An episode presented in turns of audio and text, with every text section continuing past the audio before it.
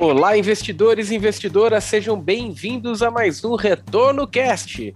Estou eu, Luiz Felipe Vieira, e eu tenho investimentos alternativos na minha carteira. Meu nome é Felipe Medeiros e maldita frase que não faço ideia do que dizer. Sei lá, eu, eu preciso de alguma alternativa para meus investimentos. preciso de uma alternativa para tua frase. É, seria uma boa. Aqui é o Lucas Paulino e investimento alternativo não tem nada a ver com pirâmide, não tem nada a ver com falcatrua. Mas a pirâmide é um investimento alternativo. É, é verdade, né? é. pode ser. É um investimento de risco infinito, mas, né? Meu nome é Danilo Ardengue e não existe investimento alternativo. Acabou. E começou na treta já. É, começou. Tá vendo porque o Ardengue sumiu? É a gente que, a gente, a gente que não convidava ele antes. Ele só traz treta pelo episódio. Vocês não gostam de ficar tretando comigo, né? Não dá, é. só, só, só atrai haters. Exatamente.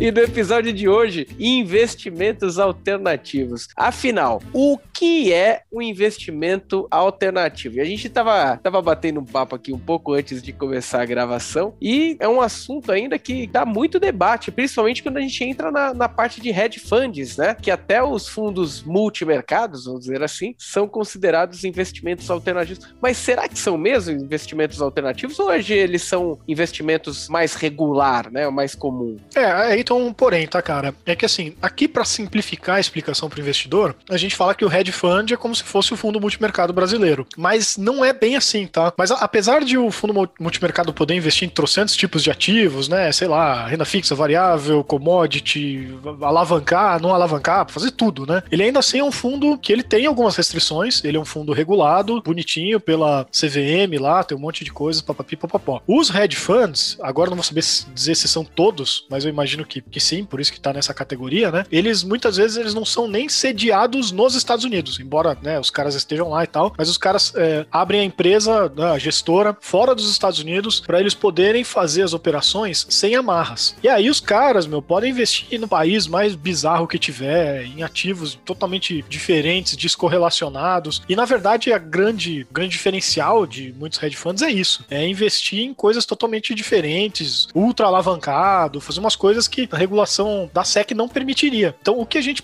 seria mais comum de, de, comparar com o que a gente tem de fundos tradicionais no Brasil seriam os mutual funds. É, e os hedge funds aí seria uma coisa né, mais diferenciada, assim, foge do padrão. Por isso que eu acho que tem gente que considera como investimento alternativo, né? Então, só para a gente traçar a ideia do, do fundo alternativo, a classe de ativos tradicionais seria equivalente àquela, àqueles ativos de renda fixa, ações, fundos de investimento imobiliário. É, onde está o comitê que define o que é investimento alternativo do que é investimento investimento? Porque para mim ainda não faz sentido o nome investimento alternativo, tá? É, eu entendo, enfim, algumas coisas que estão dentro dessa categoria, mas existem muitas coisas que ficam dúbias se é ou não é investimento alternativo. Mas para mim, tudo acaba sendo investimento. Então, por exemplo, comprar um terreno poderia ser investimento alternativo para umas pessoas que estão no mercado financeiro, enfim, alguma coisa assim. E não é um investimento alternativo para o meu pai, que talvez esteja ouvindo a gente agora. É investimento que ele faz. Você está falando que o alternativo pode ser considerado um investimento incomum àquela pessoa do que ela já investe ou do que ela já acessa? Eu, eu quero entender assim, aonde está o comitê que chega, senhores, hoje vamos definir o que, que é investimento alternativo. E aí começa a falar, isso daqui é investimento alternativo ou não é? Porque, para mim, o nome é porque foi dado por alguém do mercado financeiro, como investimento alternativo, que é mais bonito. O mercado financeiro é ótimo em criar nomes bonitos para as coisas, mas é um nome que, para mim, de novo, não faz muito sentido pelo conhecimento que eu tenho. Que eu posso investir em coisas que para o mercado financeiro seria alternativo, mas para mim não seriam. Enfim, é esse tipo de, situação que eu quero trazer, né? Mas eu acho que essa, essa treta toda, você meio que auto-explica ela, cara, porque é bem isso. Todos são investimento, nenhum deixa de ser investimento. Mas é de fato, você imagina, chega lá o cara que tem dinheiro, né, no, no moda antiga, vai lá no bancão, senta na frente do gerente, fala, eu tenho aqui, sei lá, um milhão de dólares, quero investir. Aí o cara vai, vai falar assim, olha, eu tenho aqui esses fundos, eu tenho aqui essas ações, esses títulos de renda fixa, e eu tenho outros investimentos também que são fora do banco, são investimentos alternativos. Então acho que não, é só é só isso, só quer dizer que é um investimento fora do mercado financeiro padrão. E aí o pessoal vai botar tudo que não é bolsa ou, ou, fundos e tal como investimento alternativo, até real estate, né? Até investimento em imóveis mesmo, né? Ah, boa. Então agora, quando eu for falar de algum produto do mercado financeiro, ah, eu tenho esse fundo de investimento aqui que é um investimento não alternativo e você pode investir no fundo. É, mas daí pode, pode falar tradicional. É, é. Mas normalmente no mercado financeiro, o pessoal chama de investimento alternativo, coisas que tem uma certa dose de risco ali. Normalmente o, o investidor não vai ter tanta liquidez assim, né? Normalmente esses acabam encaixando mais. Porque, pô, quando você pensa ali numa. Ah, enfim, quando você pensa num fundo de private equity, o pessoal vai falar que é um investimento alternativo. Quando vai pensar em alguma coisa que, que vai envolver uma incorporação. Pensei lá naquele fundo imobiliário que, que lançaram lá no fim do ano, Luiz Felipe, você lembra? buscava uma tier de IPCA mais 16, lembra? Sim, Galpão sim. logístico. Sim, sim. É incorporação que fala? É, né? É. É. Então, então, normalmente são coisas que levam um bom tempo e que tem uma dose adicional de risco. Pelo menos no mercado financeiro, né? É, Mas, isso é... se for olhar um terreno, seria porque você não tem liquidez e tem uma dose de risco, né? É, exatamente. Acho que assim, até uma coisa interessante, né, de, dessa questão de, de como classificar melhor para não ter que ter o comitê do cara que vai dizer o que é alternativo ou não, né? Nessas questões de números que o Lucas está dizendo, de ser menos líquido, mais arriscado e tal, é interessante notar que alguns investimentos né? Eles acabam fugindo quando você bota naquele gráficozinho de risco-retorno, sabe? Para quem tá ouvindo não vai conseguir ver, mas que geralmente no eixo Y do gráfico, né? Aquele vertical é o retorno e no horizontal ele é o risco. Ou seja, a gente tem por padrão no mercado que quanto maior o risco, né, maior o retorno e vice-versa. Né? Para você ter mais retorno, você tem que tomar mais risco. E tem alguns investimentos alternativos que nesse gráfico eles ficam até meio deslocados. Eles conseguem às vezes ter um retorno maior e não necessariamente tanto risco quanto, sei lá, investir derivativos, porque eles são formas alternativas, né? Então, tem até um, um, material aqui que a gente pegou de referência da XP que mostra justamente um gráfico desse e que mostra que é, investimentos em private equity e venture capital, que, que nem o Arden está dizendo, são investimentos em ações, investimento em empresas do mesmo jeito, mas em vez de investir, a gente falou sobre isso acho que no, no episódio anterior, né? Mas em vez de investir nas empresas que estão listadas na bolsa, investe nas empresas de capital fechado, né? Que Ligados aí... mais à economia real do que à parte financeira, né? Da, Ex da empresa listada. Exatamente. E além do mais, você tem uma participação participação muito mais ativa na empresa do que de forma passiva quando você é um acionista de uma empresa listada, né? Exatamente. Então aí você consegue, até por ser, enfim, tá, acho até tá embolorando aqui toda a pauta né, no episódio, mas você consegue encontrar oportunidades que são é, muito difíceis de encontrar no mercado listado, onde você tem muita gente disputando, né? Todo mundo é, com informações infinitas ali sobre todas as empresas que estão listadas e tal, e cada um querendo achar a melhor hora de comprar e vender e tal. E quando você vai para um, um mercado desse, que não é listado, que não é qualquer um que consegue investir, o cara vai sentar, negociar com os sócios da empresa, né? Às vezes ele vai, como o Luiz falou, é, participar da gestão do negócio e tal, uma coisa muito é, mais até quase artesanal do que o investimento feito na bolsa, aí você consegue tirar às vezes um retorno maior para aquele dado risco do que outros investimentos que só são do mercado financeiro, né? É, inclusive a gente viu um, um, alguns fundos entrando muito forte aqui no Brasil e estruturas que antes a gente não conseguia ter acesso, a gente passa a ter acesso, somente investidor conhecido como investidor qualificado, como os fundos de private equity, né? Então hoje o, o investidor ele tem acesso a, a comprar parte de empresas que eventualmente não estão listadas na bolsa, mas que já tem um certo nome no mercado, já tem uma certa recorrência e tem uma, uma possibilidade ali de, de trazer um retorno muito mais efetivo ali para o portfólio. Mas como o Lucas falou, né? São estratégias que entram pedindo um prazo, né, de desinvestimento ali de 10 anos, pelo menos, né? Eu vou concordar com vocês aí, então, que existe essa, essa questão do investimento alternativo para o bem do episódio, tá, gente?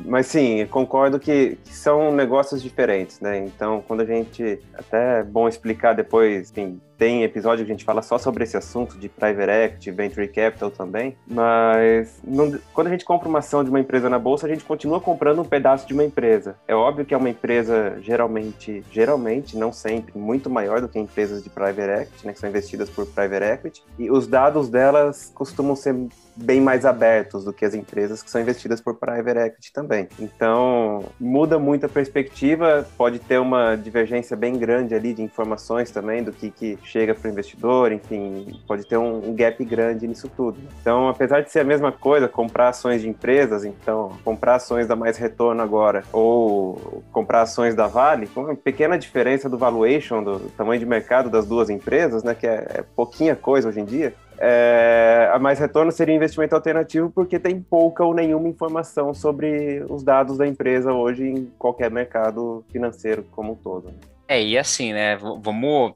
Você trouxe aí a informação aí sobre que pô, algumas empresas têm mais informação, outras menos. Mas, pô, vamos pegar uma empresa. Quantas empresas no, é, do Brasil estão listadas na bolsa? Sei lá, mais de 300? É, mais de 200? É, mas, pô, vamos pensar no Brasil quantas empresas existem, né? Então, assim, são dezenas de milhares de empresas que existem no Brasil. Pô, você não conseguiria ter acesso eventualmente a elas se não fosse através de algum fundo de investimento, se você não conhece conhece a pessoa. Então, assim, você consegue ter acesso a um leque de empresas muito maior. Eu até costumo dizer que hoje, por exemplo, o que tem ali na Bolsa do Brasil, de empresas listadas, não reflete o Brasil. Então, de longe, não reflete o Brasil e você, eventualmente, entrando em um investimento que o pessoal chama de alternativo, você vai ter muito mais investimentos que estão linkados ali com, com a economia real. Abre muito leque ali de possibilidades de investimentos que pode ter na tua carteira. E a gente está falando muito aqui de investimento alternativo como investimento em empresas, né? Private Equity, Venture Capital. Aí também tem os outros níveis, lá, seed, tal, para investir em startup bem no comecinho, mas o, o investimento alternativo ele vai além, né? É, eu acho que uma boa forma de pensar também em investimento alternativo é pensar em coisas descorrelacionadas com o mercado tradicional. Então, talvez hoje não tanto mais, né? Mas quando surgiram os criptoativos, né? Talvez alguns deles ainda hoje, né? O pessoal não sabia muito bem com o que relacionar aquilo, né? Tudo bem que eles vieram com a proposta de ser uma, uma moeda, que daí, né? Não, não era uma moeda inflacionária, que nem as moedas que os bancos centrais ficam emitindo à vontade, pipipi popopó. Então, supostamente, a gente poderia relacionar elas com a emissão de moeda. Aí a gente vê que não é bem necessariamente isso, né? Por exemplo, os Estados Unidos lá,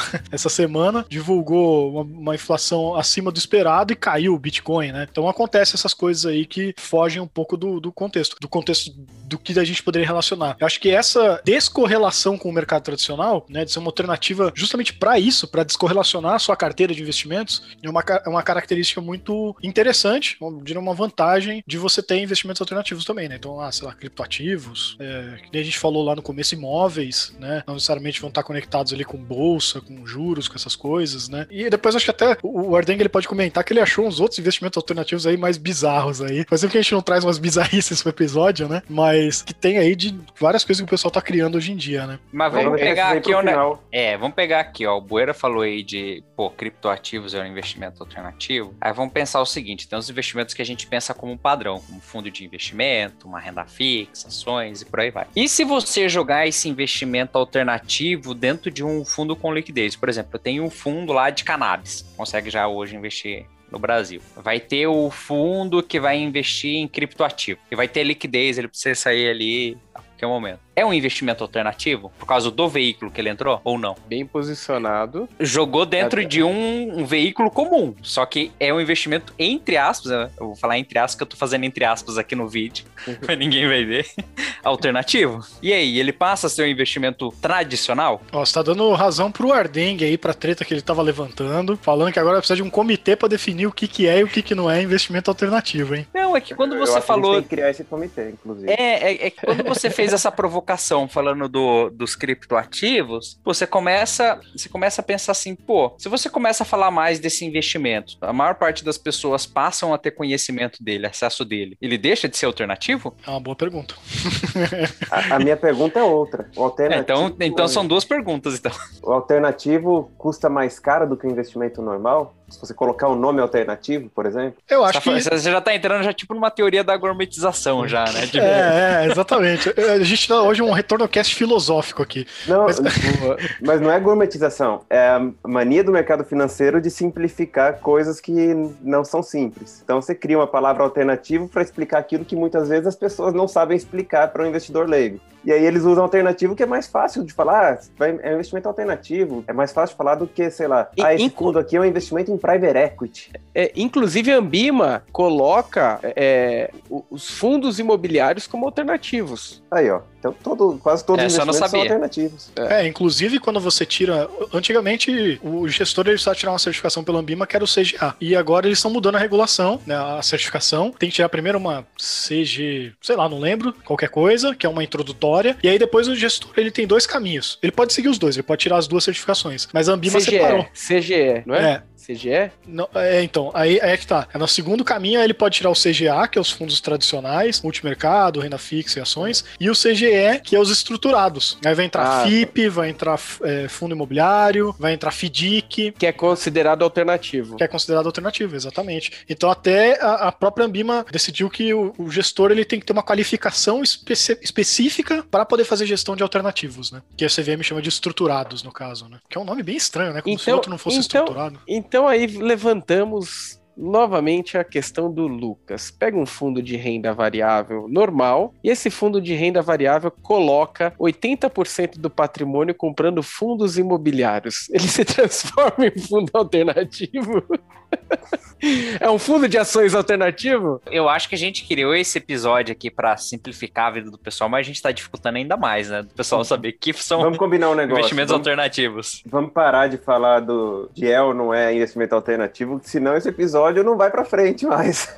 É verdade, vamos falar do que a gente sabe que é investimento alternativo. Vamos falar de coisa boa. É isso aí, vamos falar A de, nova TechPix. falar de investimento alternativo que a gente sabe que é alternativo e que tem característica de, de alternativo. Nada de suco de tamarindo que é de limão com cheiro de laranja e. E que todo E mundo qual que é fala que é alternativo. E qual que é o primeiro investimento alternativo, Boeira? Ah, acho que a gente já falou bastante, né? Que é o Private Equity e o Venture Capital, né? Acho que, pelo menos pra quem tá no mercado financeiro, esse é o primeiro que, que vem à mente, né? Bom, Agora, quem, tem- não, quem não ouviu o episódio, tem alguns episódios para trás, aí nós falamos um episódio inteiro sobre private equity. Mas simplificando aqui, para quem ainda não entendeu o que que é esse tema, é, dar uma, uma explicando aqui, né? Mas o private equity são aqueles fundos, geralmente, que compram participações em empresas que não estão listadas no, no mercado financeiro, numa bolsa de valores, algum lugar assim. Então, sei lá, algum exemplo aí de private equity. O, o Nubank, por exemplo. O Nubank é uma empresa que tem bastante fundos de private equity que, aport, que aportaram dinheiro e continuam aportando dinheiro no Nubank, por exemplo. É, é um exemplo que todos conhecem. Algum dia ele vai para a bolsa. Aí, enfim, ele deixaria de ser private equity. Os fundos que compraram ali de private equity vão ter o lucro deles, vão ter a saída deles. E quem vai comprar, quem vai se tornar sócio dessa empresa vão ser nós, investidores, pessoas físicas, através das bolsas de valores. A gente pode até colocar um exemplo concreto que aconteceu com a XP, por exemplo. A Quando o Itaú comprou a XP, na época que o Itaú comprou a XP, ela ainda era considerada uma estrutura de private equity. É, não é à toa que o Itaú, em dois anos, multiplicou por 10 o patrimônio.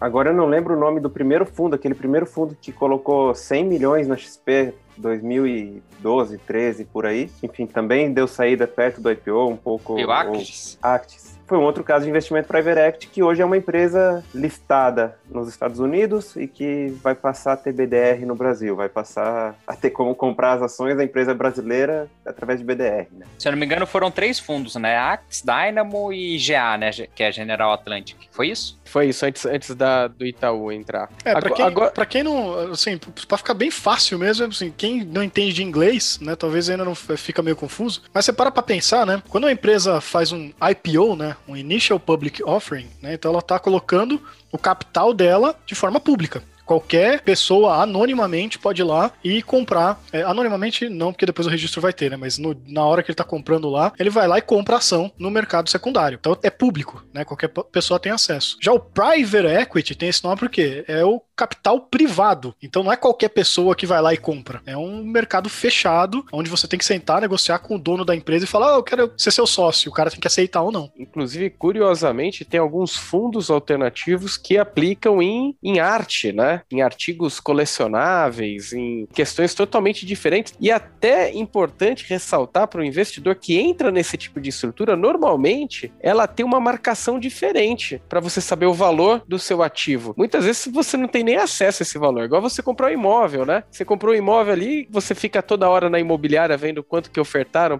para vender o teu, né? Pra... Não, você faz uma estimativa, mas você não tem ideia até vender, né? Quer dizer, você sabe, tem uma, uma perspectiva de resultado daquilo, mas você não marca no teu patrimônio aquilo, né? Eu diria que essas são as principais riscos desvantagens, talvez, de um, de um investimento alternativo, né? Que é essa marcação, então você fica muito tempo no escuro, e a liquidez, né? Então, que nem você falou, ah, pô, quero vender meu imóvel. No mercado financeiro tradicional, embora nem todos os títulos tenham liquidez, né? É, mas às vezes, pô, consegue negociar ali com a. Até por eles serem muitas vezes padronizados e tudo mais, principalmente títulos de dívida, né? Você consegue uma liquidez muito mais fácil. Agora, um imóvel, né? Ou né, num private equity, você investiu lá numa empresa. Você não vai lá e vende no mercado secundário aquela participação entrando no home broker. Você não tem liquidez, então esse é um dos grandes riscos desse tipo de investimento, né? Ah, olha só então. Agora tem um exemplo também, que o Itaú comprou as ações da XP e ele quer vender essas ações. Tá numa situação lá que tá na SEC pedindo autorização para poder vender. E ele não consegue simplesmente ir lá e colocar no mercado financeiro e vender essas ações. Então o que, que eles estão fazendo? Eles estão fazendo uma cisão do Itaú com as ações da XP, vão dar as ações da XP para quem é cotista do Itaú, e aí cada cotista se vira e faz o que quiser, se vai querer vender ou não. Mas como os cotistas do Itaú, a maioria está no Brasil, para esses cotistas terem acesso às ações da XP, eles estão tendo que criar uma holding que é dona dessa parte que o Itaú é dona da XP. Essa holding vai ser negociada na bolsa e vai ter uma BDR dessa holding sendo negociada aqui no Brasil, um, um Brazilian Depository Receipt, né? Que é um recibo de ações de, de uma empresa listada nos Estados Unidos. Então, Aí testou o inglês, hein? Olha a volta que eles deram para conseguir vender uma participação que eles compraram ali atrás, que pagaram caro ali na época, muita gente criticou que foi muito caro, e hoje vale muito mais ainda. Então, caro é relativo, né? Mas, hoje cara, vale... esse foi um dos melhores caminhos, tanto para eles conseguirem liquidez, como para não ter um baita de um prejuízo. Que imagina, se eu não me engano, a XP tá avaliada agora em 130 bi de reais. Pô, joga a cotação do dólar, enfim. É, Pô, imagina você jogar 60 milhões de reais assim no. 60 bi de reais no mercado vendendo. Olha a, a força vendedora aqui que não pode derrubar o valor da ação, né? Teria que ser um negócio muito bem coordenado ali com o banco, entrando outros institucionais. Então, assim, foi um dos melhores meio termos que eles criaram. Senão também derrubaria o valor do ativo. Tentar vender um tamanho desse de posição. Com certeza. Mas é exatamente isso. Acabou virando um problema para eles se desfazerem da posição justamente porque eles não compraram simplesmente no mercado financeiro, né? Uma negociação feita com os executivos da empresa na época. É, inclusive a gente, a gente já está debatendo algumas questões que já eram do, do segundo bloco aqui, que são as vantagens e desvantagens né, do, dos investimentos alternativos. E sem dúvida nenhuma você trabalhar com uma estrutura que meio que você fica no escuro, né? Voltando para a questão do imóvel, né? Quando você tem um, fundo imobiliário, por mais que esteja caindo ou subindo a cota, você sabe que aquele valor lá você consegue colocar no mercado e vender, né? O teu imóvel já não é bem assim, não é tão simples assim de você encontrar esse valor valor, né? Depende de, de profissionais da área, depende de, de empresas é, é, que, que façam esse mapeamento para encontrar a ponta compradora, entre outras coisas. E os investimentos alternativos, muitas vezes, eles são precificados dessa forma, né? É, não, tem, não tem uma liquidez gigantesca no mercado, com compras e vendas, etc., mas é um mercado bastante interessante, né? Para quem busca alternativas de, de portfólio, para quem busca alternativas de rentabilidade pro para o portfólio, porque muitas vezes a, a grande oportunidade de rentabilidade está dentro desse tipo de estrutura, né? É, e aí eu acho que tem um ponto que é muito importante também, que é o seguinte, que é a questão da confiança. Confiança na, na gestão. Porque normalmente, pô, pega um, um private equity, pô, é uma estrutura de um fundo ali, vai ter um gestor por trás. Pega um FIP, um fundo de participação, vai ser a mesma estrutura. Pô, aquele fundo imobiliário que a gente falou lá, que foi feito no, no, no fim do, do ano passado, de IPCA mais 15, eles vão buscar IPCA mais 16, tem uma gestão gestão por trás. Só que vamos imaginar o seguinte: hoje, quando você compra uma ação da Petrobras, você está acreditando na gestão ali, pô, do, do CEO, dos diretores que estão ali. E, pô, de... chega um momento ali que você pode desistir do ativo, pô, ah, tá tirando o CEO, tô perdendo previsibilidade, isso mais vai acontecer. Pô, você vai ali, vende o ativo, dê mais dois, o dinheiro tá na tua mão. Você tem que confiar na gestão, mas você tem um botão de eject, pode-se dizer. Agora, investimento alternativo, você tem que ter também a confiança, só que a diferença é você tem que confiar muito, porque você você não tem o botão de eject. Olha o que ele teve que fazer, né? Um negócio que demorou meses para estruturar. Então, assim, você tem que ter você tem que ter um plus de confiança. Acho que quando você compra um ativo, você compra uma ação, você já tem que confiar já na gestão. Agora, quando você entra num investimento alternativo, você tem que ter um plus de confiança. Você não tem o botão de eject, você tem que esperar ver o que vai acontecer naquilo. Né? Então, assim, é, é... você tem que estar muito seguro que isso vai acontecer, porque não está na tua mão zero na tua mão. Você só, só tá na tua mão você aplicar no ativo. Depois o que acontece, 100% confiança.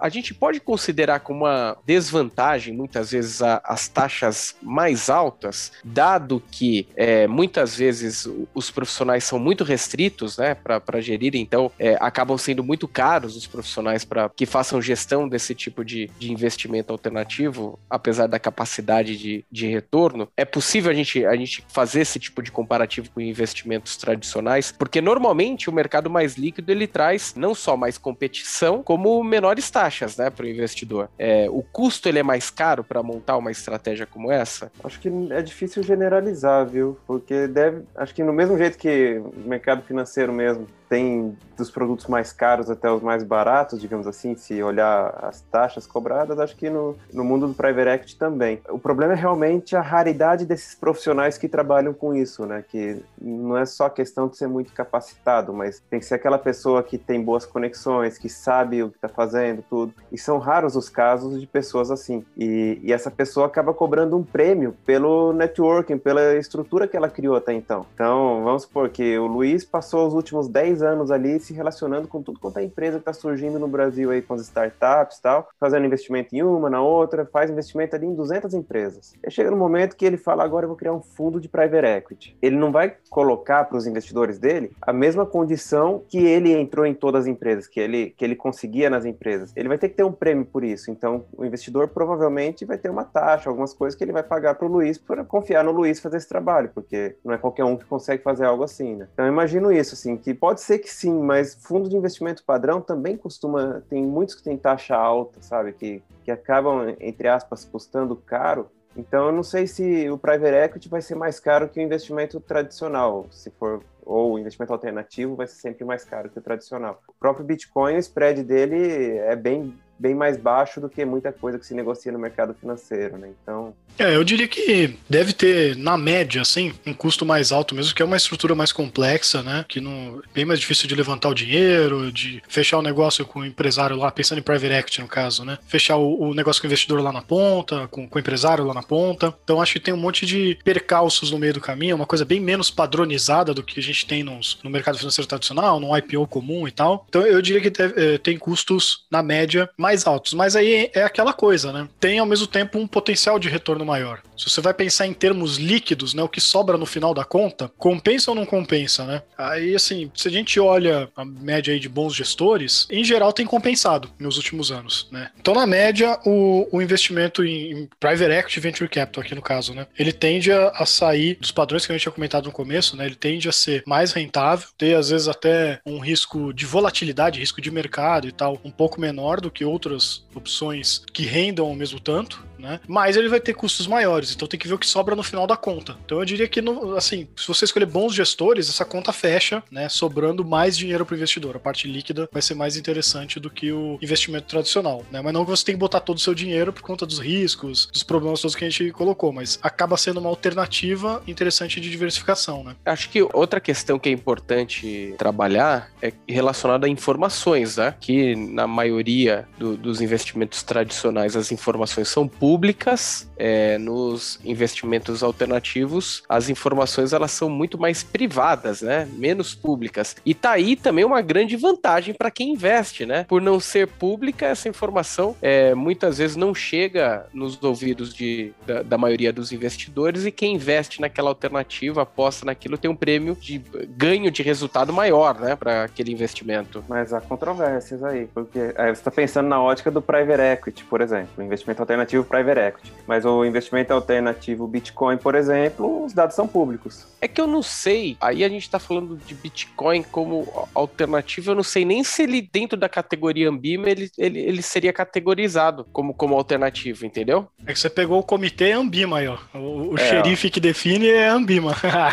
é, mas boa parte do que a gente também se baliza ali, né? Não sei se tem algo regulado pela CVM de alternativo ou não, mas dá aquele direcionamento. Mas a alternativa acho que é justamente não ser regulado. É, não necessariamente não ser regulado, mas não ser o tradicional, né? Não ser o tradicional. Tipo, o Bitcoin, por enquanto, eu diria que ele é alternativo, sim. Enquanto é porque... não entrar enfim, eu acho que sempre vai ser, mas. É, que tem uma questão de ligado à economia real versus economia financeira. O Bitcoin teria que estar tá ligado muito mais à economia real. Será que tá? É zero. economia financeira? Então, Mas é, será que esse é um tá, precisa estar ligado à economia real para ser ativo? Bom, deixa, eu- deixa eu só ler o que tá a explicação do material da XP aqui, tá? Tá, tá assim, ó. Na verdade é até mais amplo do que a gente falou. Investimentos alternativos podem ser classificados simplesmente como uma categoria de investimentos que simplesmente, eles repetem aqui, né? Que simplesmente foge do investimento tradicional, seja no ativo investido ou seja na forma de se investir, que se pode contar com utilização de alavancagem ou estruturas financeiras menos usuais. Genérico pra caralho, né? Bem genérico. cabe tudo. Nessa, né, nessa afirmação cabe tudo. Cabe tudo. Você criar um fundo de comprar e vender carro. Jogo do bicho é investimento alternativo? Coloca alternativo nisso. Jogar poker online ali, começa com investimento de 500 reais, sai com uns 5 mil é alternativo. E o Ardeng tá se dedicando um monte ali, ninguém tá citando nada. E ele falou com gosto, pelo jeito ali, cara. Mas eu não sei o que ele falou. Deixa eu- Tá cinco minutos falando. Sobre o, o poker, é, jogar poker não seria um investimento alternativo, porque é um trabalho, seria uma profissão. O investimento alternativo seria você contratar os jogadores de poker para jogar para você. Muito bom, cara. Muito bom. Ó, eu, eu já posso ser o head do comitê de investimentos alternativos aí. hein? Você pode É, participar do é- conselho, cara. É que aí é mais complexo. Então, se você tem o retorno sobre o time de pôquer e se você faz parte do time de pôquer e você corresponde a mais de 50% do faturamento do time de pôquer, é seu emprego ou é o investimento? Mas ó, você falando isso É uma lembrou. empresa de é uma empresa de associados ou é um, é?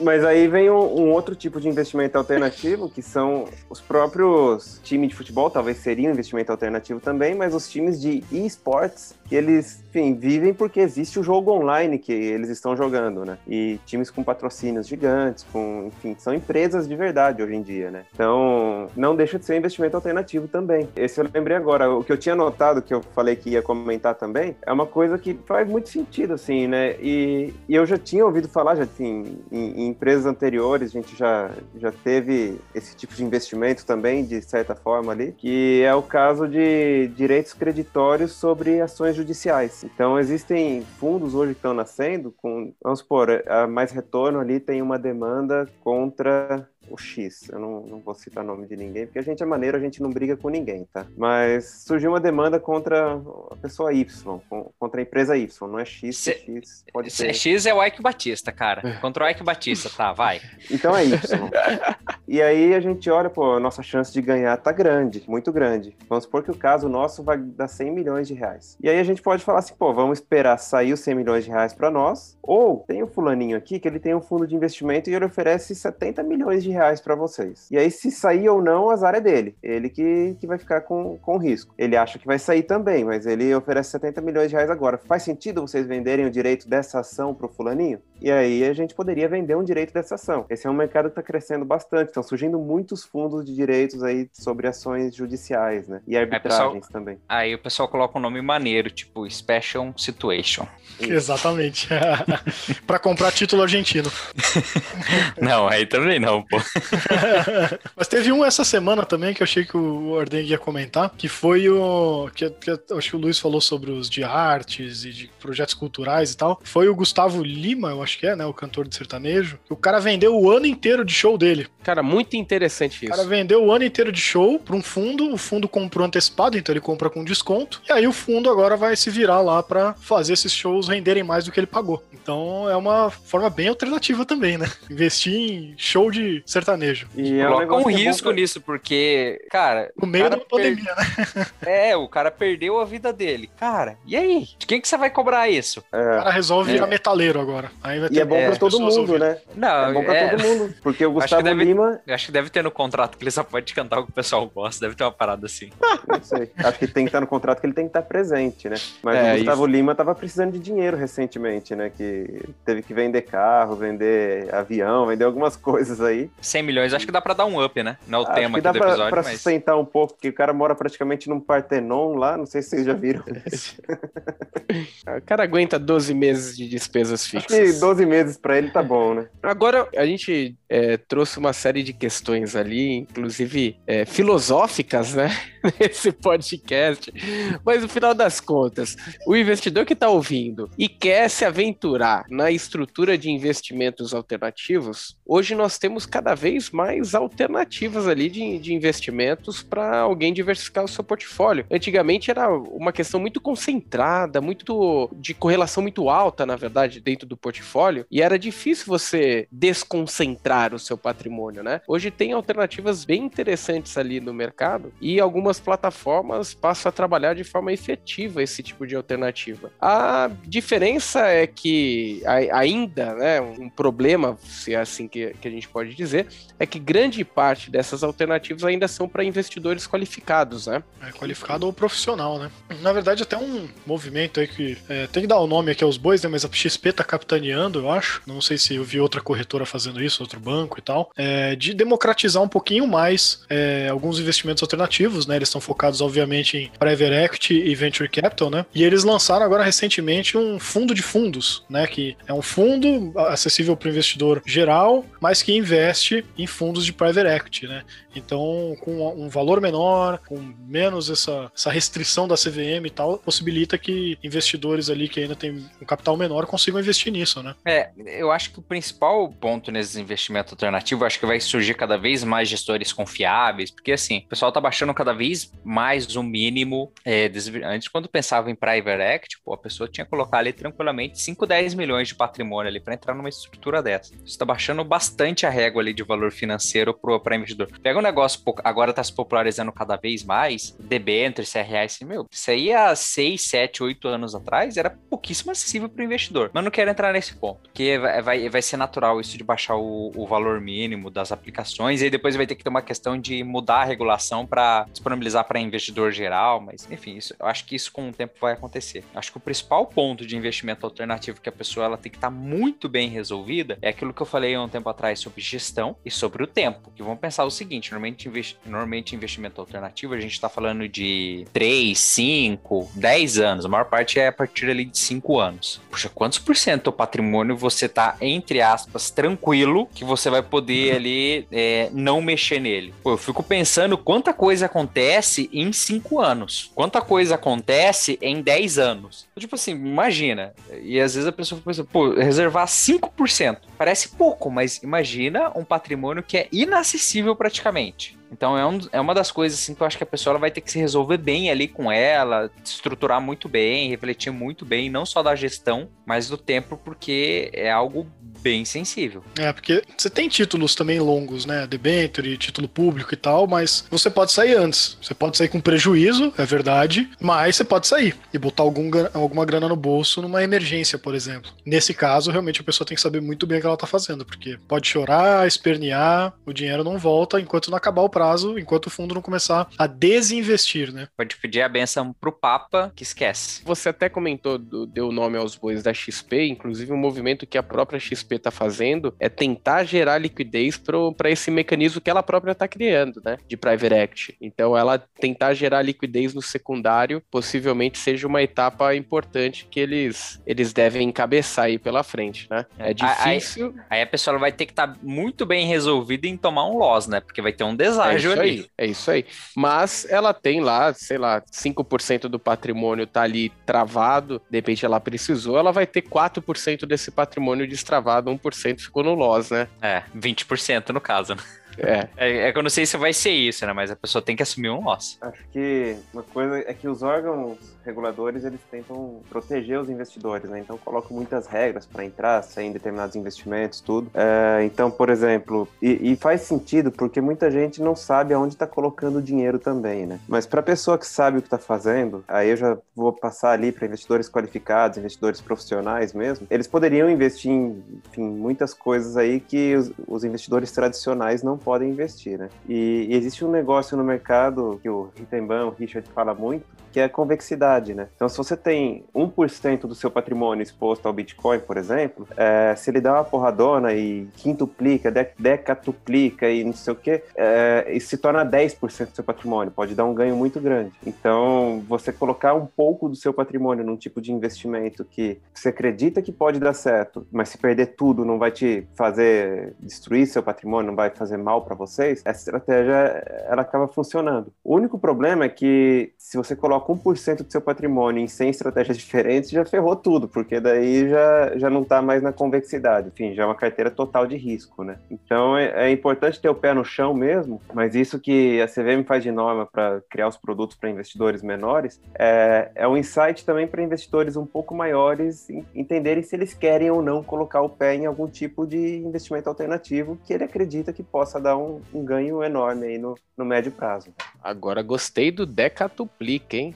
Eu nem Fica... sei se existe. Eu jamais ia me arriscar com essa. Eu ia falar multiplicar por 10 e boa. É, cara, parabéns, viu? Vamos ver se é, eu tem algum Pasquale que... aí que vai questionar esse negócio. É, eu acho que você acertou. Mas é importante esse assunto ser cada vez mais debatido, porque tão importante quanto olhar a expectativa de retorno é olhar os riscos que são inerentes a esse tipo de operação. E como uma operação de baixa liquidez que busca investimentos alternativos não listados, muitas vezes com informações é, não divulgadas, né? É importante importante estar bem alinhado com a estrutura de gestão, estar bem alinhado com o profissional que te oferece esse tipo de estrutura e também se isso faz sentido para o seu portfólio. Então, sempre coloque ali é, seus propósitos, seus objetivos na frente né, de qualquer estrutura que você for montar de investimentos e fazendo sentido para você, use aquela proporção do seu patrimônio que você não pretende utilizar nem no curto, nem no médio e eventualmente até nem no longo prazo, porque para brasileiros cinco anos é longo prazo, né? Então você não vai poder nem usar no longo prazo aí esse dinheiro, mas é uma boa alternativa para descorrelacionar os seus ativos